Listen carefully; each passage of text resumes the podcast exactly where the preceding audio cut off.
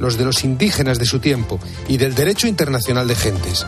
Como ha dicho Monseñor Luis Argüello en un mensaje a sus diocesanos, la Reina Católica nos invita a la evangelización y a la santidad, a vivir la vida apostólica desde la santidad de cada uno en su estado particular de vida.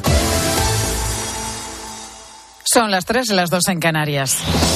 Con Pilar García Muñiz, la última hora en Mediodía Cope. Estar informado.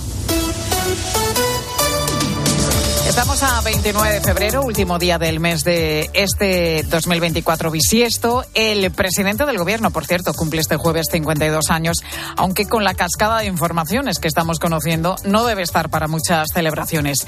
Por un lado, el Supremo ha decidido por unanimidad abrir causa penal contra el expresidente de la Generalitat, contra Carles Puigdemont, por terrorismo en la causa Tsunami Democratic. Lo hace pese al informe en contra de la Fiscalía. Y además, el auto judicial del caso Coldo, al que ha tenido acceso COPE, sitúa al exministro José Luis Ábalos como intermediario de la trama. Alberto Núñez Feijó, el líder de la oposición y líder del Partido Popular, pide explicaciones directas a Pedro Sánchez. ¿Desde cuándo el presidente del gobierno sabe en todo o en parte lo que ha ocurrido?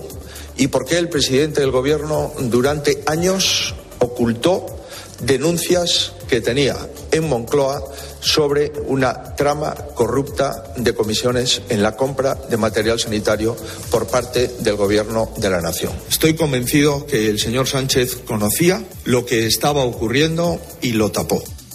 En este goteo de informaciones que estamos conociendo hoy están también las supuestas reuniones que Begoña Gómez, la mujer del presidente del gobierno, habría mantenido con el considerado comisionista de la trama. La vicepresidenta María Jesús Montero pide que no se ponga en cuestión a la familia de Sánchez. No se pueden tolerar las calumnias, no se pueden tolerar las infamias, y menos dirigidas al entorno del presidente, porque representa una institución que tiene que ser y es ejemplar ante el conjunto de la ciudadanía. Y este jueves se cumple una semana del incendio del edificio del Campanar en Valencia, incendio que causó la muerte a 10 personas. Siete días después, varios de los vecinos afectados han empezado a cobrar ya las ayudas de la Generalitat Valenciana y a comenzar a vivir en los pisos que el ayuntamiento de la ciudad está habilitando a toda velocidad. Un intento de regresar a la normalidad sobre el que se ha expresado Vicente Calatrava. Es responsable de emergencias de Cruz Roja allí en Valencia. Pero ahora mismo eh, los vemos ocupados y eso es muy buena señal para su, para su recuperación en este momento.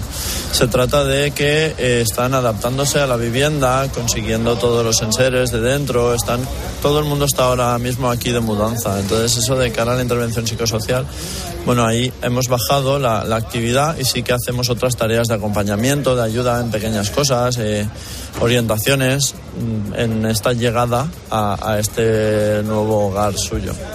El caudal de los ríos comienza a recuperar la normalidad tras las lluvias de los últimos días que han caído en el norte de España. Eso sí, en Aragón siguen pendientes de la crecida del Ebro. Se espera que ésta alcance su pico en la ciudad de Zaragoza a primera hora de mañana viernes. 26 medios continúan desplegados en las riberas de varios municipios de la provincia para minimizar el posible impacto de la crecida. Sin embargo, vecinos como Manuel parece que están tranquilos esta crecida no es tan fuerte como los años atrás. Baja ha crecido, ahora es muy abajo un puntal, pero ahora mismo no hace ningún perjuicio. El caudal que baja ahora no perjudica para nada, al revés, es beneficioso.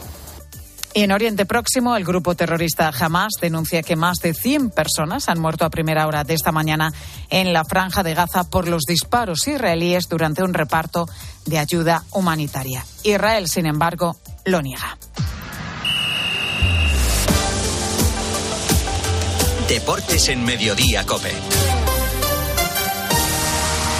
Estar informado. Corrosano, muy buenas tardes. Hola Pilar, buenas tardes. Protagonistas hoy sin duda las jugadoras de la selección femenina de fútbol que han ganado la Nation League. Campeonas del mundo, clasificadas para los Juegos y ahora ya campeonas de la Liga de Naciones.